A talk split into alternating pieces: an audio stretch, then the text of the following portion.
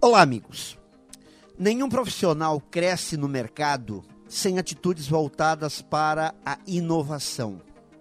Só cria oportunidades no mercado quem ousa ser diferente. Quem é convidado para missões grandiosas, quem recebe grandes responsabilidades, é porque certamente está se destacando pela iniciativa e pela inovação. Porque tinha algo a mais a fazer e fez algo a mais.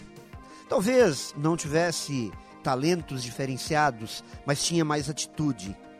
Tinha ousadia e coragem para apresentar suas ideias.